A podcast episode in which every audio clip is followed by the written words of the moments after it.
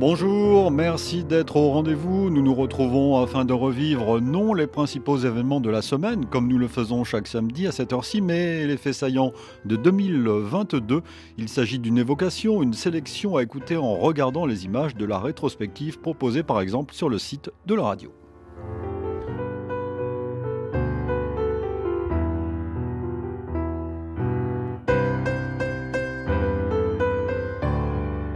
D'actualité. Pierre-Édouard Deldic. Seconde partie de notre évocation, effectivement, avec le retour de nos invités de poids, Yann Mince et Sedi Kaba, ou Sedi Kaba et Yann Mince. Ils sont de retour et bien présents dans le studio 42, comme samedi dernier. Une année 2022 marquée par la guerre en Ukraine et les soubresauts politiques en Afrique de l'Ouest, dans le Sahel. Nous avons commencé à en parler euh, samedi dernier. Vous pouvez d'ailleurs retrouver cette émission sur le site de la radio ou votre moteur de recherche préféré.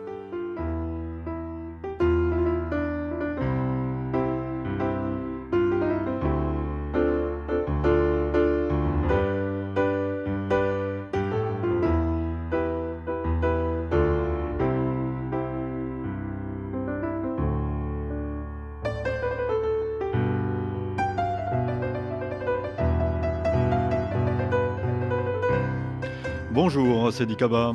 Bonjour Père Edouard. Je suis ravi de vous retrouver. Ça va depuis la semaine dernière? Moi aussi, moi aussi. Euh, c'est toujours un immense plaisir de vous retrouver et de retrouver vos auditeurs. Dois-je rappeler que vous êtes journaliste, spécialiste des questions africaines, des questions liées au Sahel et auteur euh, notamment d'un livre qui s'intitule Mali Sahel, notre Afghanistan à nous?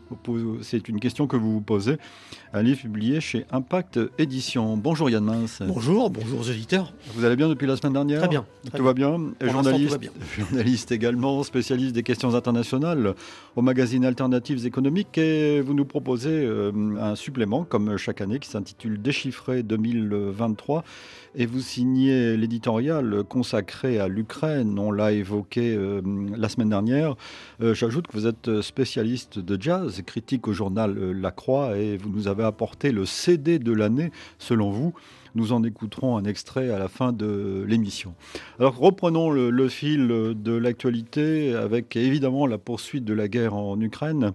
Des référendums non reconnus parce qu'il est convenu d'appeler la communauté internationale dans les territoires annexés par la Russie et une contre-offensive ukrainienne et quelques images sonores. Nous sommes à Balaklia, à 90 km à l'est de Kharkiv. Kharkiv, la première ville reprise par les Ukrainiens dans leur contre-offensive du nord-est le 8 septembre dernier et des personnes détenues et torturées dans cette ville durant les six mois de l'occupation russe. Reportage alors d'Anastasia Bekio. Le bras en écharpe, Victor sort sur la place centrale de Balaklia, près de la statue du poète national ukrainien Taras Shevchenko, désormais flanqué d'un drapeau bleu et jaune. Une image qui lui réchauffe le cœur, dit-il, après ces six mois d'occupation russe. Ce qui s'est passé ici, c'est comparable à ce que les fascistes allemands ont fait. Ils enlevaient des gens et les torturaient au commissariat de police, ils les enfermaient au sous-sol. Voyez là-bas, derrière ces deux immeubles, c'est ce bâtiment. J'habite tout près de là et j'entendais les cris des gens qui étaient torturés. Le commissariat de police qui aurait servi de centre de séquestration se trouve à quelques dizaines de mètres de là. Un criminologue fait volontiers visiter les lieux jonchés de déchets. Dans l'une des pièces, des câbles électriques traînent derrière un bureau. Il les entourait autour des doigts et ils envoyaient le courant, explique l'officier. Evgeny, jeune ingénieur de Balaklia, affirme avoir eu un ami torturé dans ce centre qui a depuis quitté la ville. Ils cherchaient tout le temps des gens qui avaient des vues pro-ukrainiennes. Il y avait pas mal de collabos qui leur communiquaient tous les détails qu'ils voulaient. Ils rentraient dans les appartements et enlevaient les gens pour les tabasser. Voilà ce que c'est le monde russe. Pour déterminer si des crimes de guerre ont été commis, des enquêteurs ont déjà été déployés sur place. Kharkiv, la première région reprise par les Ukrainiens. Du 23 au 27 septembre, jour de vote dans les territoires annexés par la Russie, de Kherson, Lugansk, Zaporizhia, enfin Donetsk, vote pour approuver ces annexions. Anissa El Jabri y a assisté. La journée fériée et les magasins, sauf ceux d'alimentation, tous fermés dans les rues. Diffusion par haut-parleurs de chants patriotiques, présence très visible des forces de sécurité, soldats et policiers armés, patrouillent, gardent l'entrée des bureaux de vote dont l'adresse est gardée officiellement secrète, fouillent des sacs, contrôlent des identités, l'entrée est filtrée. À l'intérieur, concentration, il faut être efficace et aller vite. Personne ne doit attendre dans la rue. La matinée a été émaillée de gestes qui se veulent spectaculaires ou de paroles tranchantes. Il y a cet habitant qui se revendique patriote, met son bulletin dans l'urne et déchire son passeport ukrainien ou cet autre homme qui lâche avant de quitter le bureau. Depuis que je suis né, je hais cette Ukraine fasciste. Il faut tous les buter. Personne ne doute du résultat ici et beaucoup disent attendre de l'intégration en Russie la paix. Mais pour la paix, cet ex-soldat aux cheveux gris en est sûr et certain. Il va falloir attendre encore. J'aimerais espérer le meilleur, mais je pense qu'il y aura une escalade dans les prochains jours. Après, ça ira mieux. L'escalade et de nouvelles violences. Majoritairement, les habitants de Donetsk interrogés essaient d'écarter ces pensées. À la mi-journée, les autorités de la ville annonçaient une participation de 97%.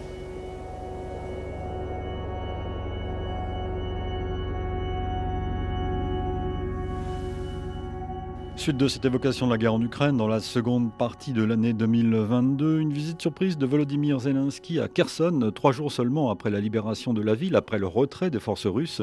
Kherson était la seule capitale régionale d'Ukraine à avoir été conquise, occupée et annexée par Moscou depuis l'offensive. Écoutons le président ukrainien. J'ai été très affecté quand j'ai vu le nombre de maisons détruites, le nombre de commerces détruits. Voilà ce que la Fédération de Russie a fait dans notre pays. Elle a montré au monde entier qu'elle pouvait tuer. Mais nous tous, nos forces armées, notre garde nationale, nos services de renseignement, nous avons montré qu'il est impossible de tuer l'Ukraine. Le prix de cette guerre est élevé. Beaucoup de gens sont blessés, un grand nombre sont morts. Les troupes russes se sont enfuies parce que notre armée a encerclé l'ennemi qui s'est senti en grand danger. Il y a eu des batailles féroces et le résultat est là. Nous sommes de retour dans la région de Kherson.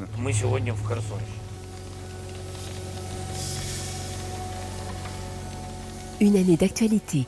Et dernière évocation sonore avant de retrouver Sedikaba Yann Mince, l'arrivée de l'hiver, alors que la Russie a décidé de détruire les infrastructures productrices d'énergie, notamment. Correspondance au début de ce mois de décembre, signé Stéphane Sioran à Kiev.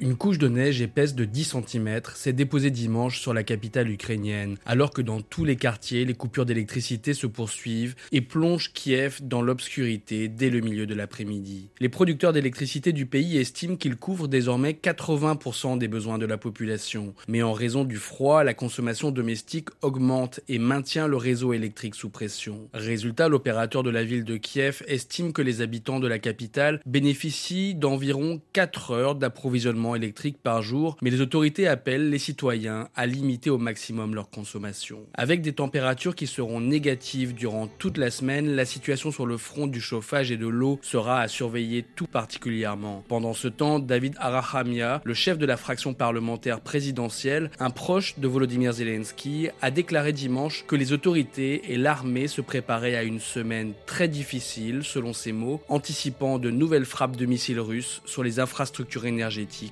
encore en état de fonctionner.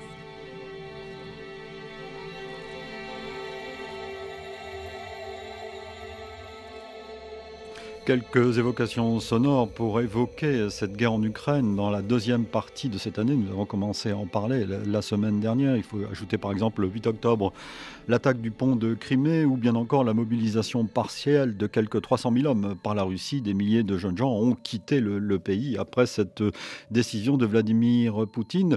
Euh, que penser de cette seconde partie de l'année euh, dans ce conflit, euh, Yann Mince, marqué par cette contre-attaque ukrainienne impressionnante, non? Je pense que le fait que les Ukrainiens aient réussi à reprendre la région de Kharkiv, c'est une humiliation supplémentaire pour euh, Vladimir Poutine, parce que la région de Kharkiv, c'est une région russophone. Donc, dans le fantasme euh, euh, poutinien, c'est une région qui aurait dû se rallier aux troupes russes et être enthousiaste à l'idée d'être bientôt annexée par la, par la Russie. Or, pas du tout. Or, pas du tout. Et, et la ville de Kharkiv a résisté. La région a en partie été occupée, puis elle a été euh, libérée. Donc pour moi, c'est une humiliation pour, euh, pour euh, Poutine. Mais par ailleurs, ce que je trouve inquiétant dans les, les référendums d'annexion, puisqu'on peut, on peut, appeler, on peut appeler ça comme ça, c'est pas une demande de rattachement, c'est vraiment une annexion. Ce qui est inquiétant, c'est pour la suite. Ce qui veut dire que ce sera difficile pour un éventuel successeur de Poutine de revenir là-dessus. Et d'ailleurs, si vous vous souvenez, on a vu ces images où Poutine annonçait devant euh, les élites russes réunies euh, l'annexion des territoires.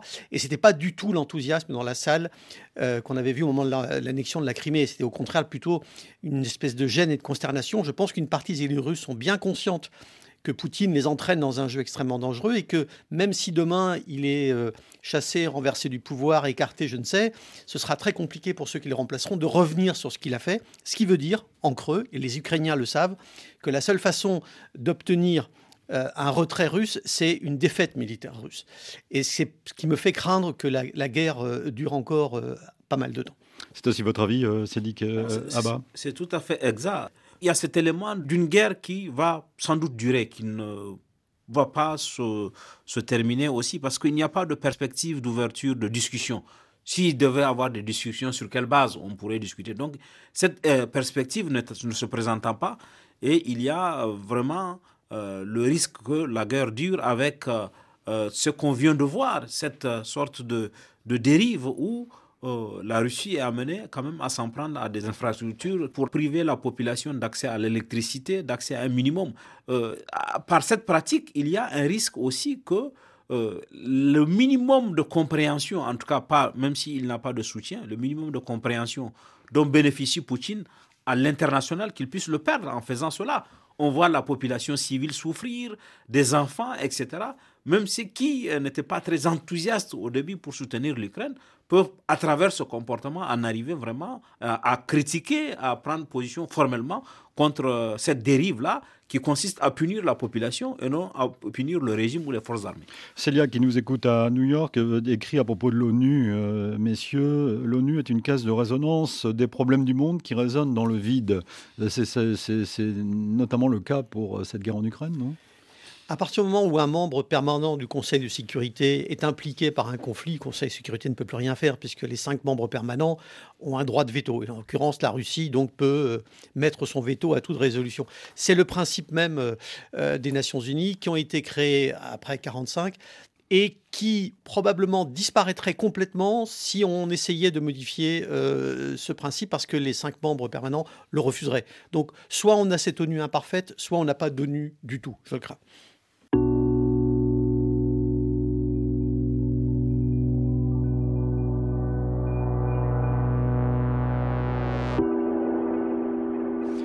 Suite de cette seconde partie d'une année d'actualité avec la mort de la reine d'Angleterre Elisabeth II le 8 septembre dernier, écoutez cette annonce officielle de la BBC ce jour-là.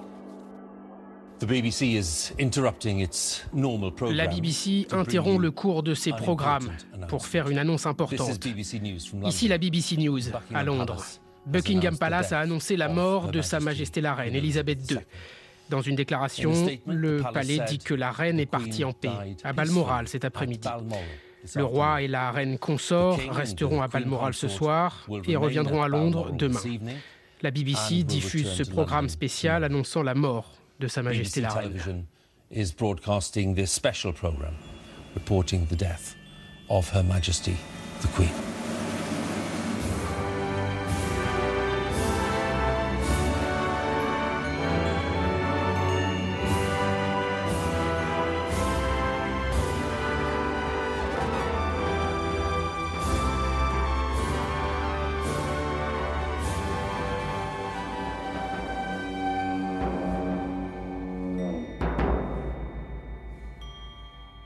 Une année dans le monde. «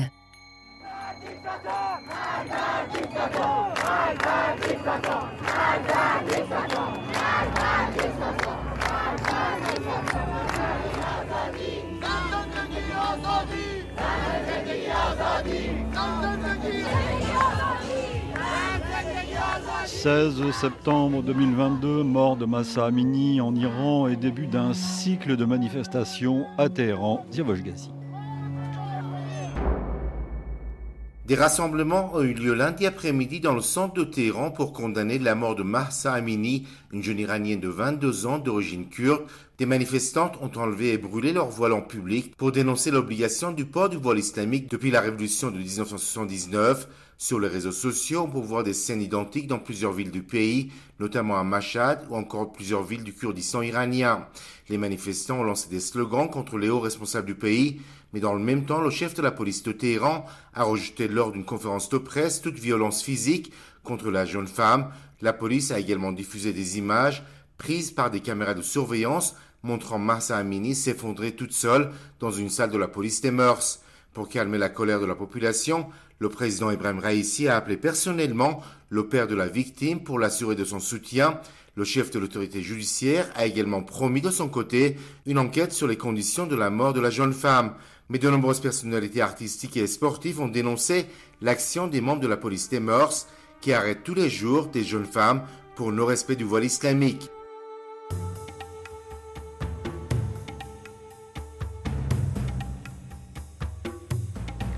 Suite de cette euh, émission spéciale, euh, Yann Mince, avec la mort de Massa Amini, qui a lancé euh, un cycle de manifestations qui, continue d'une manière ou, d'une autre, c'est un des faits notables de l'année, incontestablement. Oui, incontestablement, parce que je pense que personne n'avait prévu qu'un tel mouvement puisse prendre cette ampleur-là. Alors c'est un mouvement composite, il y a effectivement la question des revendications féminines qui touchent l'ensemble du pays d'Iran, et puis il y a des contestations plus géographiques, j'allais dire, dans un certain nombre de régions du pays qui euh, se considèrent euh, marginalisées, voire ostracisées par, euh, par le gouvernement. Je pense à la région kurde, je pense à la région Baloutch, je pense au Khouzistan, qui est une région arabe euh, au sud du pays, éventuellement même la région euh, euh, azérie, tout à, fait, tout à fait au nord. Donc il y a une conjonction de, de contestations, qu'elle se rajoute évidemment des insatisfactions économiques sociales. il y a des syndicats pas mal réprimés en Iran, mais il y a quand même des organisations qui, qui existent plus ou moins. Donc tout ça coagule, je dirais, dans une, sorte de, lutte générale. Mais évidemment, celles qui sont le, plus en évidence, ce sont des femmes, et des très jeunes femmes souvent. Euh, ce qui veut dire que la répression, d'ailleurs, s'est exercée sur une population euh, extrêmement jeune. Et on sent bien que le régime est, désemparé. Il n'avait pas vu venir un, tel mouvement. Euh, et la question du voile est une question tellement symbolique euh, du régime que céder là-dessus, c'est prendre le risque de donner à la population le sentiment qu'on peut céder sur presque tout le reste. Euh, pourtant, la, loi sur le voile ne date que de 83, donc 4 ans seulement après la révolution islamique. C'est pas quelque chose qui a été imposé dès le début, d'ailleurs ça a pris 4 ans. Hmm. Mais aujourd'hui, revenir en arrière pour le régime, je pense, ce serait euh, le sentiment qu'il marque sa faiblesse face à l'opinion publique, et ça, il ne veut absolument pas. C'est dit Gabon Je pense qu'en même temps, le, le, pouvoir aujourd'hui cherche quel levier actionner pour reprendre le contrôle de la situation parce qu'il est totalement dépassé. On se souvient qu'il est allé jusqu'à dissoudre la police chargée de mœurs euh, sous forme de concession, mais ça n'a pas apaisé eh, la colère de la population et il y aura un avant et un après pour le régime.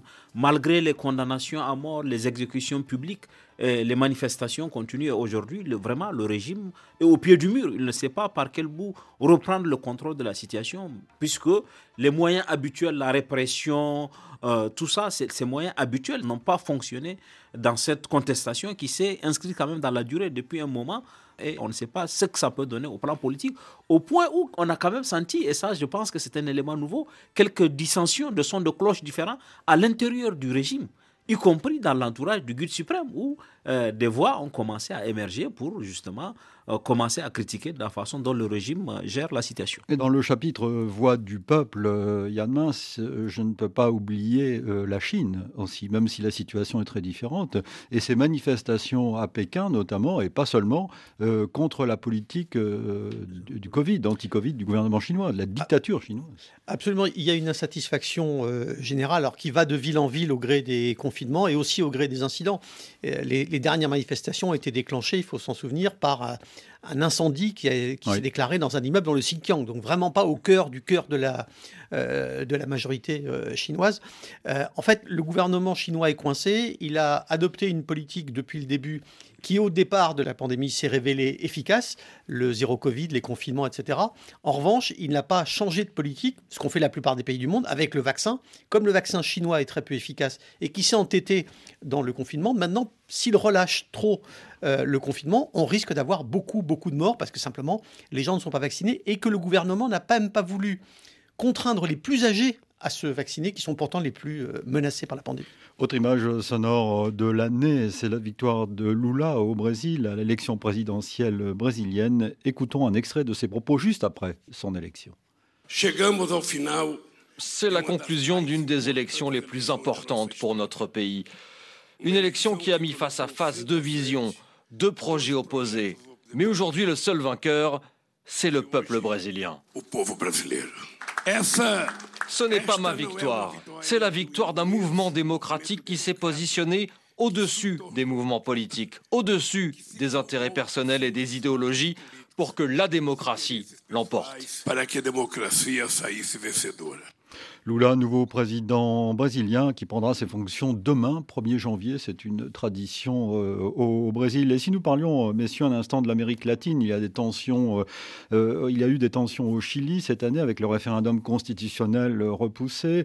on a parlé récemment dans cette émission du, Pérou. Il nous faut reparler de l'Argentine en liesse, championne du monde de football après une finale d'anthologie face à, à, la France. elles étaient fascinantes ces images de l'Argentine en liesse. Yann vous qui aimez le continent latino-américain. Oui, notamment, euh, notamment l'Argentine. Euh, oui, elles sont fascinantes parce que je crois que ça fait 36 ans que, que l'Argentine n'avait pas remporté euh, une, finale de Coupe du Monde. Et puis qu'on sait bien que dans en Argentine, la, mémoire de Maradona est tellement eh importante qu'il il manquait un nouveau héros, bah ça y est, Messi peut être consacré euh, le nouveau héros de l'Argentine. Il faut dire que l'Argentine a un peu besoin de ça parce que, en revanche, sa politique intérieure est assez euh, déprimante et sa situation économique n'est pas flambante. Je pense que, comme dans beaucoup de pays, le football est un, exutoire pour oublier un moment les difficultés du quotidien et, les bagarres un peu sordides de la classe politique argentine. On reparle du football, euh, Cédric comme la semaine dernière Oui, comme l'a dit l'Argentine est aujourd'hui dans une situation économique très critique et et il y a une sorte de bouffée d'oxygène que euh, ce, cette victoire apporte. D'ailleurs, il y a une petite évaluation rapide économique qui a été faite et on a vu que la Coupe du Monde a eu un impact économique euh, sur euh, le pays. Il y a des améliorations, il y a en tout cas un écho positif qui est reçu par les milieux économiques de cette victoire d'Argentine. J'espère que ça va durer puisque la Coupe du Monde c'est pour 4 ans et j'espère que pendant les 4 années, l'Argentine va pouvoir voir les, choses s'améliorer, notamment les populations qui sont le plus fragiles. Joie en quelque sorte en France, malgré la défaite euh, sur tir au but de l'équipe de France, puisque les, footballeurs français ont été salués par leurs euh, supporters et ont salué les supporters français au lendemain de, leur défaite, euh, place de la Concorde, lundi 19 décembre. Il faut dire un, mot également du Qatar, parce qu'on a beaucoup parlé du Qatar. ce fut une belle compétition finalement, mais dans un pays contesté. Alors, dans un pays contesté par certains, mais dans un pays dont beaucoup ont besoin aujourd'hui du fait de la guerre en Ukraine. Pourquoi? Parce que le Qatar, c'est un des principaux fournisseurs de gaz, alors plutôt du gaz naturel liquéfié, donc pas par pipeline, mais par tanker, mais c'est un des principaux euh, fournisseurs. Si la Russie est boycottée, mise sur le carreau, marginalisée sur les marchés gaziers, le Qatar, lui, a de très belles perspectives devant lui. D'ailleurs, tout le monde s'est précipité euh, au Qatar. L'Allemagne s'est précipitée au Qatar. Et la Chine a signé un contrat pour une durée de 27 ans, je crois, ce qui est tout à fait exceptionnel dans les, dans les contrats gaziers. Donc, effectivement, le Qatar est critiqué. On en a parlé des chantiers, on a parlé, on a spéculé euh, et, disserté sur le nombre de morts de, ces chantiers. C'est évidemment pas un régime euh, qui respecte les droits de l'homme. C'est évidemment pas un régime démocratique, mais c'est un régime qui aujourd'hui bénéficie d'une sorte de d'indulgence gazière, si je puis dire. C'est Je pense en plus des arguments économiques qui ont été évoqués pour montrer pourquoi on est condamné à faire la cour euh, au Qatar. Et il y a aussi la dimension un peu pari que le Qatar a fait en, accueillant cette coupe. Et visiblement, du plan, sur le plan de l'organisation et sur le plan de la réussite, euh, beaucoup de gens, en tout cas les échos de ceux qui ont été, euh, sont positifs. Les gens disent que, il est même envisagé que la réussite de cette coupe ouvre face du Qatar une destination touristique plusieurs milliers de personnes pourraient peut-être venir et les retombées économiques aussi sont importantes euh, pour le Qatar, même si à côté de ça, il y a quand même euh, toute cette dimension droit de l'homme, toute cette dimension, on parle de 6 000, 6 500 personnes qui sont décédées dans la construction et aussi l'impact environnemental. Euh, climatiser autant de stades dans un contexte où on parle de faire des efforts pour éviter qu'il y ait de retombées sur les effets du changement climatique me semble être quelque chose à regarder.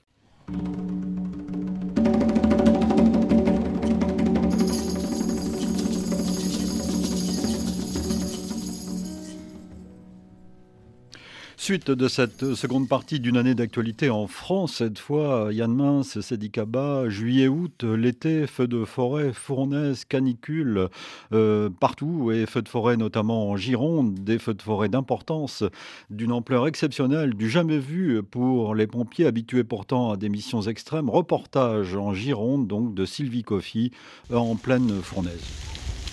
Dans la chaleur, les fumées toxiques, les soldats du feu attaquent leur sixième jour au cœur du brasier qui progresse de jour comme de nuit. Ils combattent sans relâche.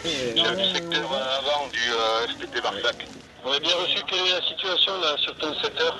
Tout évolue euh, pratiquement à chaque heure, voire, euh, voire moins. Donc effectivement, puis il faut prendre en considération aussi un petit peu la fatigue des, des gens qui sont là déjà pour notre groupe depuis mercredi pour certains. Quand on est face à la chaleur, c'est compliqué quoi.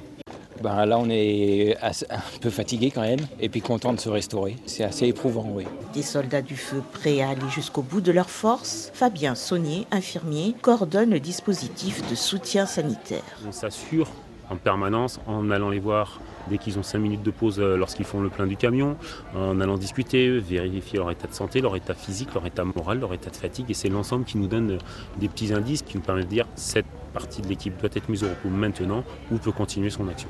Si on les laisse faire, on ne les arrête pas. Malgré l'épuisement, ils sont déterminés à remplir leur mission, terrasser ce monstre de feu, la bête comme ils l'appellent.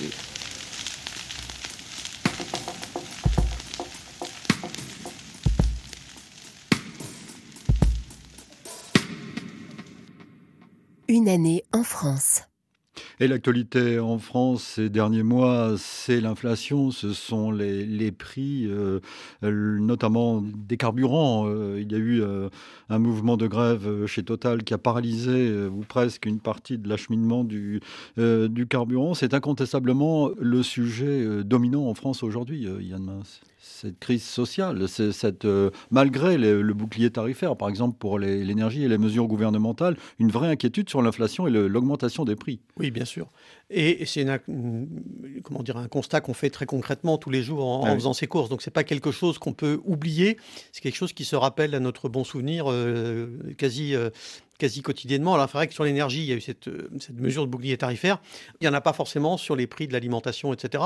Or, ce sont des choses qui grèvent, le, qui grèvent le budget, et notamment le budget des gens les plus modestes, avec un débat euh, compliqué, technique, sur lequel je n'ai pas d'avis tranché personnellement, parce que je ne suis pas assez compétent, sur la question de savoir jusqu'à quel point il faut indexer ou pas euh, les salaires sur l'inflation, c'est-à-dire revenir à une mesure qui existait dans les années 70, mais qui a été, qui a été abandonnée depuis. Est-ce que ça nourrit l'inflation? Est-ce que c'est inégalitaire? Est-ce que c'est inéquitable? Ça sont des débats, euh, sont des débats compliqués, mais c'est sûr que c'est un, euh, une discussion qui va se poursuivre, je pense, tout au long de l'année qui s'annonce. Oui, parce que précisément dans le supplément que vous nous proposez, déchiffré 2023 avec alternatives économiques, euh, le piège de l'inflation est au cœur des menaces de ces prochains mois. Hein. Bien sûr, avec une tentation pour les banques centrales qui est d'augmenter leur, leur, taux d'intérêt pour essayer d'enrayer l'inflation, au risque d'étouffer toute croissance économique. Donc là, il y a une question de réglage qui est extrêmement compliquée à faire, sachant que l'inflation, elle est en bonne partie importée justement à travers les prix euh, de l'alimentation ou les prix de l'énergie. Ce n'est pas une inflation qui vient d'une surchauffe euh, de l'appareil économique euh, national sur lequel les taux d'intérêt peuvent jouer, elle vient de, l'extérieur. Donc c'est très compliqué de régler une politique monétaire. On s'était habitué à des années sans pratiquement d'inflation ou une inflation très basse. Là, aujourd'hui, on redécouvre des taux d'intérêt élevés, et notamment pour le marché immobilier, dont on sait qu'il tire une partie de l'économie. Ça peut être très handicapant. C'est Oui, on voit dans la vie quotidienne, dans la vie quotidienne, l'impact de, de cette crise euh, sur le pouvoir d'achat des, de populations. Quand un litre d'huile, par exemple, passe de 1,50€ à 5 euros, on voit qu'il y a un triplement des prix et les prix de beaucoup de produits, y compris des produits de première nécessité, ont flambé sans que le pouvoir d'achat ait nécessairement augmenté. Aujourd'hui, beaucoup de gens sont obligés de se priver de certaines habitudes pour pouvoir euh, joindre le debout. Et je pense que euh, tant que, euh, par exemple, la conjoncture économique internationale ne s'améliore pas, notamment cette affaire de euh, l'augmentation des prix de l'énergie qui n'est pas prête de, s'arranger. Quand on prend, par exemple, dans d'autres pays, euh, dans des pays africains, on a parlé des céréales la semaine dernière, euh, la flambée des prix de céréales, ça a augmenté de 30% à 40%. Et oui, nous n'en avons pas parlé la, semaine dernière, il faut en parler cette semaine. L'année, c'est aussi l'année des conséquences de la guerre en Ukraine, en Afrique notamment. Absolument, particulièrement. on a vu le président Macky Sall s'est déplacé pour aller supplier presque Poutine à Sochi parce que les prix des céréales, l'Afrique malheureusement dépend pour une grande partie, pour, sa, pour son alimentation, euh, des produits importés, et les céréales, euh, les maïs, le blé, par exemple, qui euh, viennent de l'Ukraine et de la Russie, qui sont les principaux fournisseurs de l'Afrique, ont augmenté. Et les prix aussi des fertilisants ont augmenté, puisque comme le continent n'en produit pas assez pour satisfaire toute la demande, là aussi, il y a des conséquences et on a frôlé la crise alimentaire dans certains pays, particulièrement au Sahel. On a eu euh, le risque que la crise alimentaire vienne s'ajouter à la crise euh, sécuritaire, ce qui précipiterait beaucoup euh, de ressortissants de cette partie du monde dans la fragilité. Yann c'est notamment le cas en Afrique de l'Est, où on a des pays qui étaient déjà fragilisés par euh, la chasseresse, les criquets, etc. Je pense à des pays comme la Somalie, où pour la première fois depuis longtemps, le programme alimentaire mondial met en garde contre des poches de famine. Pas simplement de sous-alimentation, de malnutrition, mais vraiment de famine, donc le degré extrême de la malnutrition. Et par ailleurs, sur un plan plus diplomatique, on a vu qu'il y a un pays qui a tiré, si je puis dire, un peu son épingle du jeu, c'est la Turquie euh, qui, a joué les intermédiaires entre euh, la Russie et le reste du monde pour essayer de favoriser justement euh, la sortie des, bateaux chargés d'aliments, de céréales ou éventuellement de fertilisants pour justement remettre un peu de comment dire de baume au des marchés, si je puis dire.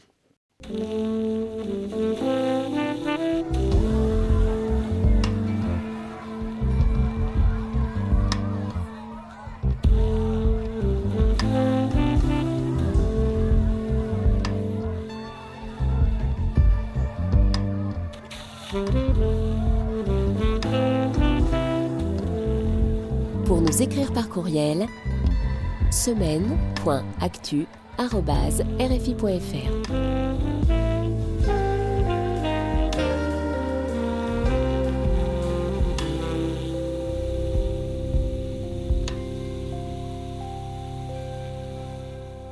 Une année d'actualité. Et nous allons parler de l'Afrique, la seconde partie de l'année en Afrique. Yann Mince, Kaba. 30 septembre, deuxième coup d'État au Burkina Faso. Un groupe de militaires annonce à la télévision nationale du pays la mise à l'écart du chef de la junte, Paul-Henri Damiba, au pouvoir depuis le coup d'État du 24 janvier 2022. On en a parlé la semaine dernière. Écoutons-le. Nous avons décidé ce jour 30 septembre 2022 de déchoir le lieutenant-colonel Damiba du pouvoir d'État afin de poursuivre notre idéal commun, la restauration de la sécurité et l'intégrité de notre territoire suite de la crise politique au Burkina Faso. Euh, c'est tout à fait exact. Et ce n'est pas surprenant. En réalité, le second coup d'État n'a pas été très surprenant parce que euh, le premier coup d'État a été fait avec la promesse de changer la donne sécuritaire.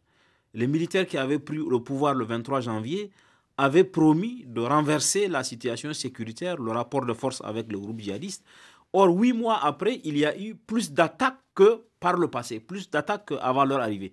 Donc, ils n'ont pas rempli le contrat sur la base duquel ils ont pris le pouvoir. Et du coup, ils sont devenus impopulaires. Et à cela s'est ajouté euh, des questions internes à l'armée, euh, notamment des différences de traitement, et le fait que la junte aussi ait eu un agenda qui n'était pas particulièrement en lien avec la sécurité, puisque euh, beaucoup de militaires ont été nommés à la tête d'institutions euh, de sociétés publiques et parapubliques, qui étaient une sorte de récompense, plutôt que de, euh, de privilégier, de faire de, la guerre leur priorité. Et du coup, cela a créé le, du mécontentement au niveau des officiers subalternes, puisque si on regarde, quand même, c'est des capitaines qui ont, qui ont pris l'initiative de faire ce second coup d'État, parce qu'ils estimaient que euh, la, promesse de renverser la situation ne s'est pas améliorée, et du coup, eux aussi, le, danger qui guette le, nouveau pouvoir, c'est de pouvoir euh, justement renverser la situation. S'ils ne renversent pas la situation, est-ce qu'il y aura un troisième, un quatrième coup d'État? On n'en sait rien parce que c'est ça aujourd'hui, l'unité de mesure, c'est le renversement de la situation, l'amélioration de la sécurité des populations au Burkina Faso. Oui, puis je pense qu'en plus, les, les, putschistes, les derniers putschistes, si je puis dire, les plus récents putschistes au, Burkina n'ont pas hésité à utiliser le mythe du capitaine, c'est la référence à, Sankara, et à, s'inscrire, ou à prétendre s'inscrire dans ces pas. Euh, je crois que la situation n'est absolument pas la même. Euh, Sankara n'était pas, avait sûrement confronté à des difficultés, mais pas, euh, pas celle de groupes djihadistes qui contrôlaient une partie du pays. Et, je ne crois pas du tout que les militaires soient par nature aptes à diriger un pays sur le plan politique. Or, euh, l'insurrection djihadiste, c'est un problème sécuritaire, soit, mais plus fondamentalement, c'est un problème politique. C'est parce qu'une partie du pays a été négligée par le gouvernement pendant des années et des années, notamment les régions, euh, les régions du nord-est, qu'aujourd'hui les djihadistes euh, y prospèrent. Je ne dis pas que euh, ce soit bien qu'ils y prospèrent du tout, parce que ces régions vont subir le joug de ces groupes, mais en tout cas, au départ, il y a un terreau favorable et je ne crois pas que les militaires soient capables, ceux qui sont aujourd'hui au pouvoir, soient par nature en tout cas capables de résoudre ce problème. Alors le mois d'août 2022, début des travaux du dialogue national inclusif souverain euh, au Tchad et journée meurtrière quelques semaines plus tard, quelques mois plus tard euh, dans ce pays lors de manifestations appelées par l'opposition, la coordination Wakitama, contre le maintien à la tête de cette transition du président Mahamat Idriss Déby Itno. Amélie Tulé a fait un point au lendemain de ce soulèvement. Hier soir, deux habitants de Mundu parlaient d'au moins 20 corps à la morgue de la ville. Le journaliste Benoît-Joseph Betoloum, coordonnateur des programmes à la radio Karouba. Quelques jeunes là, dans les quartiers, les artères, ainsi de suite, ils ont brûlé les pneus et ils ont scandé aussi des slogans comme quoi il faut respecter le délai de la transition qui est de 18 mois et non à la confiscation du pouvoir. Il y a la police, il y a la gendarmerie, il y a la GNT. C'est les trois corps là qui sont entrés en danse. C'est eux qui ont pourchassé euh, les manifestants à travers les quartiers de la ville de Mondou. À Djamena, la capitale, cet habitant de 29 ans, très ému, affirme avoir vu deux personnes mourir devant lui. Euh, à deux mètres là, ont tiré deux personnes. J'ai écouté comme quoi l'opposition a formé 1500 jeunes. C'est faux. La situation est déplorable. On tire sur les jeunes. Amen. Resté à l'intérieur, Clément Abaïfouta, président de l'association des victimes des crimes du régime Abré, a vu par sa fenêtre le déploiement des forces de l'ordre. J'étais pas dans la rue, mais j'étais pris dans mon bureau dans la fumée de lacrymogène. C'est la sortie massive des militaires, des policiers, de la gendarmerie, la garde nationale. Cette fois-ci, c'est vraiment pour la première fois que je vois des choses pareilles et ça m'inquiète pour euh, les jours à venir. Violence au Tchad, processus démocratique euh, en panne en quelque sorte, Yann Mans c'est-à-dire que depuis la, depuis la mort d'Idriss Déby et, l'ascension de son fils, je suis assez euh, sceptique sur euh, la démocratisation du Tchad. J'aimerais pouvoir y croire, mais je crois que la seule façon d'y arriver, et je ne crois pas que ça se fera, ce serait que l'actuel patron de la transition renonce à se présenter aux élections quand elles interviendront. Ça me paraîtrait peut-être une, une manière de faire donner un peu d'espoir, un peu de crédibilité euh, dans l'esprit des Tchadiens à, cette, euh, à cette évolution. Kaba. Oui, je pense que vous avez bien fait en introduisant ce sujet d'évoquer les deux paradoxes. Un dialogue national qui s'ouvre en août, qui soulève un immense espoir d'une refondation du Tchad, et puis quelques jours après, cette répression brutale, sans doute euh, la répression la plus inédite jamais enregistrée. On parle de 50 morts, ça c'est le bilan officiel, au moins 50 morts, et des milliers de personnes arrêtées, d'autres blessées. Et ça, ça crée une situation aujourd'hui euh, d'une sorte d'impasse politique dans laquelle le pays se trouve. Euh, les transformateurs, qui étaient un des courants politiques, est presque exclus du jeu politique, puisque le parti est suspendu pour au moins trois mois et on ne sait pas comment ça va se faire. la question, c'est où va le Tchad? Et que peut faire le Tchad?